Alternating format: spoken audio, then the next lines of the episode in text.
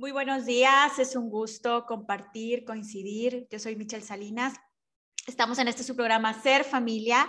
Y bueno, nos tocó estar en este día tan especial que estamos por ahí eh, compartiendo la celebración del Día de la Independencia de México. Entonces, pues bueno, por ahí eh, quienes estemos ahora sí que recién levantados y estemos empezando nuestro día, pues bueno, estamos rememorando esta parte tan, tan especial para todos los mexicanos. Y, y bueno, todo esto de la independencia bueno, de México en particular, ¿no? Y, en general la independencia, qué, qué importante es, ¿no? El poder, em, de cierta manera, eh, ser autónomos en la vida y el día de hoy vamos a compartir un tema referente a ello, ¿no? Referente a algunas pautas que ayudan a la autonomía y a la independencia, ¿sí? Sobre todo en los menores, ahora que están empezando un nuevo ciclo, ¿sí? Está muy recién eh, el ciclo escolar, los cambios, cada escuela ha ido haciendo modificaciones, quizá algunos están en, de manera híbrida, algunos están asistiendo, algunos no están asistiendo, pero estas pautas y consideraciones relevantes para poder eh, acompañar a los menores a que puedan socializar, a que puedan regresar y adaptarse a los cambios, ayuda mucho, ¿no? Y nosotros, quienes estamos alrededor, pues más, ¿no? Los adultos, los docentes, los familiares, los papás, sobre todo, pues ayudan muchísimo en este proceso. Entonces, bueno, hoy vamos a ir hablando sobre el retomar las rutinas y la socialización en este nuevo ciclo escolar y algunas consideraciones de cómo podemos apoyar en el proceso. Eh, y bueno, si pudiera yo como eh, compartir en general qué es lo que se necesita para acompañar ante esta transición, pues principalmente es un ambiente pacífico en donde se sientan amados y acompañados en el cambio. Eh, en los cambios en general hay como una lluvia de emociones, ¿sí? Sobre todo en los menores y más ahora que pues venían de tener eh, cierto tipo de sistema y en general no puedo decir que todos están viviendo la situación de igual manera, pero en general la mayoría han tenido cambios, ¿no? Han tenido cambios en este ciclo escolar y también nosotros, quienes estamos alrededor de ellos, pues también estamos viviendo esos cambios, ¿no? Entonces, el que nosotros trabajemos estados emocionales en paz va a ayudar mucho, ¿no? El retomar la rutina con cambios en las modalidades y horarios escolares. Y bueno, por la situación de la pandemia a nivel mundial y todo el ambiente socioemocional que esto conlleva, llega a ser todo un reto, ¿no? Todo un reto para los grandes, pero sobre todo para los más pequeños. ¿Por qué digo sobre todo? Porque al final de cuentas el cómo lo estemos viviendo los grandes repercute en los más pequeños. Entonces, después de llevar una dinámica diferente con nuestros con los padres, el ritmo académico diferente, pues llega a ser una fuerte transición, ¿sí? Y pues en estos tiempos la prioridad es la salud física. Considero que todos los días pues estamos, eh, desde cuando nos estamos poniendo el cubrebocas, eh, lavando las manos, pues nos recordamos esta prioridad de la salud física, de que estamos vivos, pero también la salud mental es sumamente importante y el factor socioemocional es uno de los más impactados, pero también de los más importantes y principales a apoyar. ¿sí? Y bueno, al inicio con el querer regresar a clases y con toda esta necesidad socioemocional, ¿no? De volver, eh, de pertenecer, es, una necesidad afectiva el, estar en, clases, el conectar con los otros y, y, así como tenemos necesidades físicas, ¿no? Como el comer, dormir, la higiene y demás, también tenemos necesidades emocionales, ¿no? Que una de ellas pues es el afecto, reconocimiento, atención, seguridad, protección, pero bueno, la pertenencia, ¿no? La pertenencia, el pertenecer es eh, muy relevante, ¿no? Este es conectar, esta socialización es relevante, es también como una necesidad tan importante como la física, ¿no? Tan importante como el dormir, ¿verdad? Está el conectar, el hablar, el expresar. Entonces necesitamos acompañar. Y apoyar en este sentido, ¿sí? Y bueno, quizá eh, pues todo esto conlleva emociones, quizá algunos queriendo regresar, también como papás, ¿verdad? O como docentes o como adultos queriendo regresar, quizá de manera virtual o no, ¿verdad? Quizá de manera híbrida, como haya sido eh, la decisión o la situación. La necesidad socioemocional de volver y poder conectar con los otros está, ¿no? El, como esas ganas, ¿no? Pero por otro lado está el desconocimiento de qué va a pasar, ¿verdad? Y querer lo opuesto y, y, no saber qué hacer, está como una disyuntiva, ¿no? Es natural estar en un dilema si se regresa o no a clases, si cómo se va a regresar o si se va a volver a conectar o no, eh, si va a ver a otros o no. Entonces, eh, independientemente de todo esto que les estoy diciendo, ¿sí? Cada quien tiene dilemas dilemas. Dilemas quiere decir como ah, estoy en una disyuntiva, bueno, lo van a hacer, pero por otro lado quiero que vayan, pero no quiero que vayan, pero si los llevo a un lugar a socializar, pero de qué manera, es de manera diferente. Entonces, todo esto, pues al final de cuentas, revuelve mis emociones y revuelve mis pensamientos, ¿no? Eh, porque eh, reitero, no hay una gran necesidad de conectar, de vincularse, de socializar, ¿sí? Y de poder fortalecer el proceso de aprendizaje, pero también, por otro lado, pues está todo lo contrario, ¿no? Entonces hay que enfocarnos mucho en la resiliencia, principalmente nosotros. ¿Por qué digo principalmente nosotros? Porque nosotros le significamos el mundo a los menores, ¿no?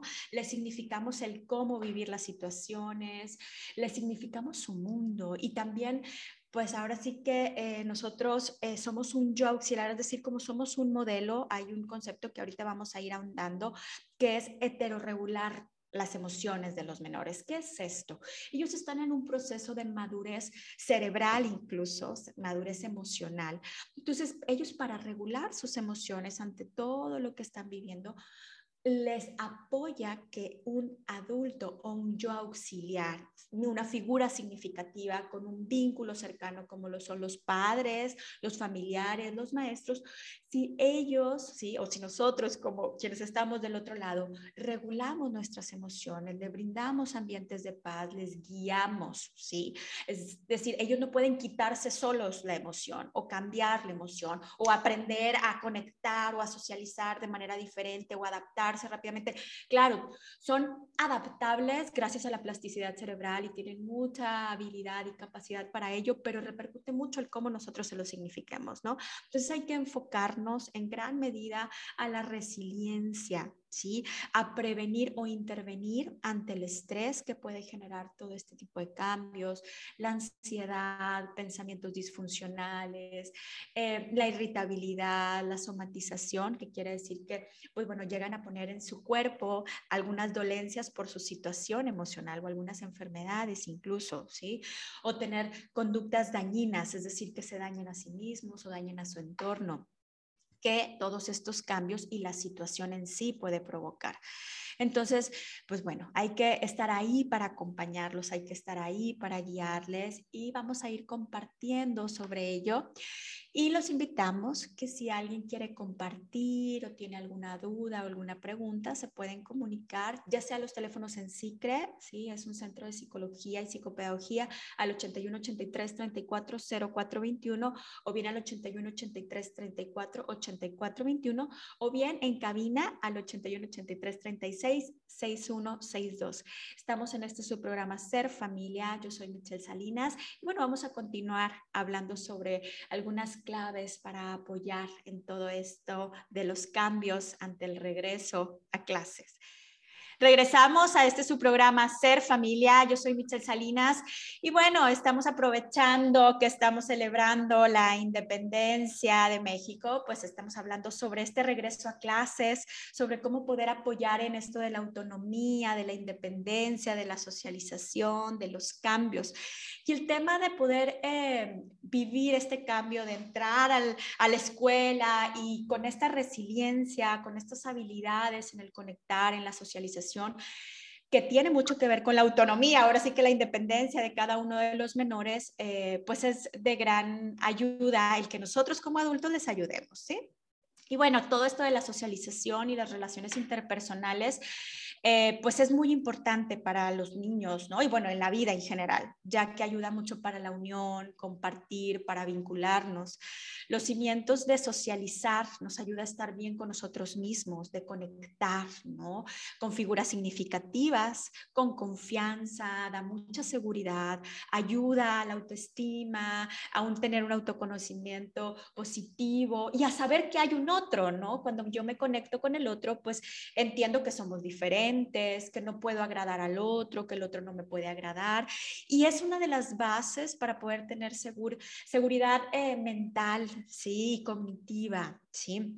Es decir, eh, si nos vamos así como en, como en una escalera, yo así me lo imagino, ¿no? Que si estamos bien físicamente, luego emocionalmente, luego mentalmente, bueno, socialmente, pues eh, voy a estar mejor. Entonces, pues bueno, algunos de los puntos eh, importantes para esto de conectar y de la socialización, pues hay que recordar que este regreso a clases nos ayuda a conectar con los otros y los menores nos observan todo el tiempo, ¿no? Entonces, entonces eh, nos observan, nosotros llegamos a ser un modelo para ellos. Entonces, em, y también eh, ellos ayudan a, que toda esta observación, ¿verdad? Ellos puedan regular sus emociones, ¿sí? La necesidad de pertenencia y socialización, pues ahora sí que es muy importante y muy relevante los primeros años de vida, ¿sí? Entonces, ahorita yo les compartía en el primer corte que si nosotros generamos ambientes eh, pacíficos, ¿sí?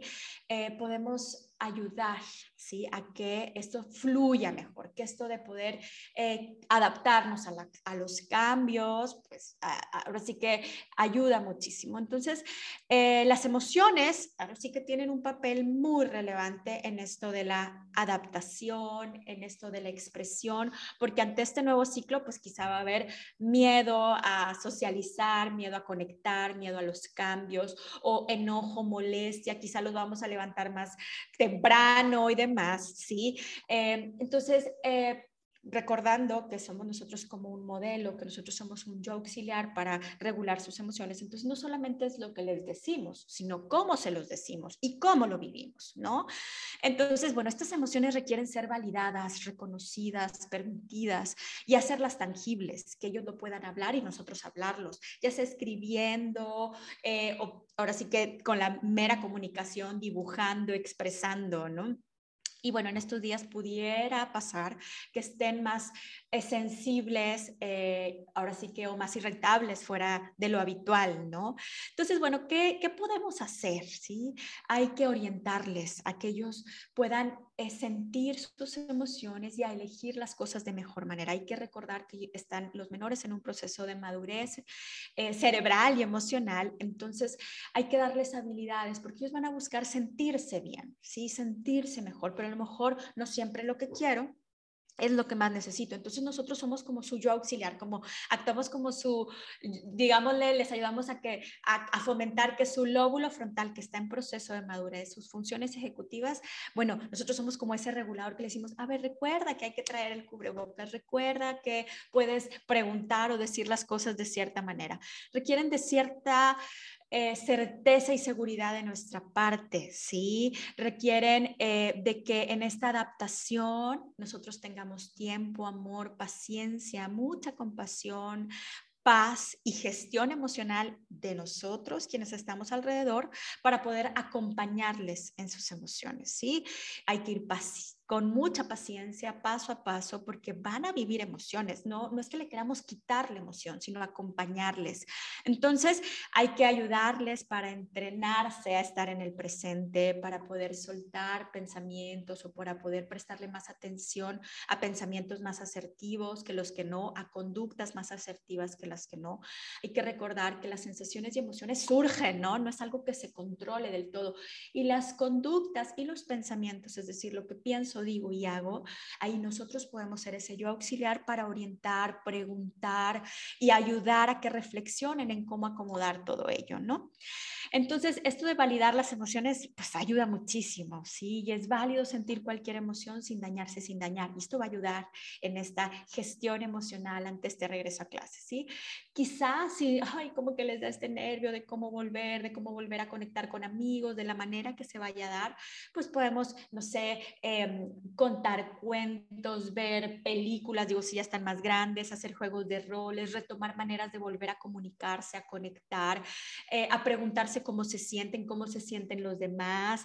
Eh, y bueno, nosotros expresando también nuestras emociones, aprovechar pequeños y grandes momentos para la comunicación emocional a la hora de comer, en los trayectos, hablar de las experiencias, anticipar y explicar cambios eh, o las situaciones a las que se van a enfrentar, ¿sí? En horarios, estructuras, dinámicas, y que definitivamente quizá antes vivían un juego totalmente libre y una conexión totalmente libre, y ahora ese juego libre va a ser, ahora sí que con, con ciertas reglas, ¿no? Como, con, como que las reglas cambian en la escuela, en el conectar, al socializar, pues desde el uso de cubrebocas, desde eh, lavarnos las manos frecuentemente, todo este tipo de cosas pues, eh, pues cambian, ¿sí? Hay que anticipar y explicar los cambios, ¿no? Poner palabras a su situación emocional, decir la verdad, ser muy cariñosos y comprensivos, hacer equipos con el colegio, con las mamás de los otros con los que se conectan, ¿sí? Y eh, permitir los errores, sacar aprendizajes de las experiencias, reconocer los esfuerzos.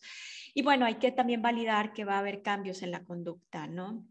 Cuando terminen de socializar, de conectar, la escuela, ¿sí? Hay que recibirles con amor, con seguridad, con abrazos, ¿sí? Y tener como comunicación resiliente y que empodere, ¿no? Mira, ¿de qué fuiste capaz? ¿Qué aprendiste con esto? A ver, ¿eso te ayuda o perjudica? ¿Qué podrías hacer diferente? Evitar los juicios y generar que, estamos trabajando en equipo, ambientes cooperativos. Y bueno, sí, como adultos, ¿sí? Eh, vemos que nosotros no estamos calmados, pues bueno, darnos un espacio para regresar a la paz emocional para poder conectar con ellos, ¿no? La protección en la infancia promueve gran seguridad, ¿sí? Eh, y bueno, y si no se da, pues promueve lo contrario, ¿no? Entonces, eh, reitero mucho el hacernos cargo de esas necesidades físicas y emocionales y guiarles para que se puedan satisfacer, ¿sí? En la medida de lo posible, sé que es un poco complejo evitar como estos apuros o ambientes que pueden generar o eh, pues mayor tensión o ansiedad, ¿sí? Entonces, eh, pues bueno, con todo ello, con la actitud calmada, cariñosa, permitirle los errores, darle alternativas, ayuda, ¿no? Hay que estar atentos y escucharles, ¿sí? Escucharles y acompañarles en este proceso de conectar, ¿sí? De conectar, de cambiar y de volver a, a esta socialización o a esta conexión con los otros de manera distinta, ¿no? Este, las rutinas diarias, la estructura, que compartan lo que piensan y sienten, que conozcan sus necesidades, ayuda muchísimo.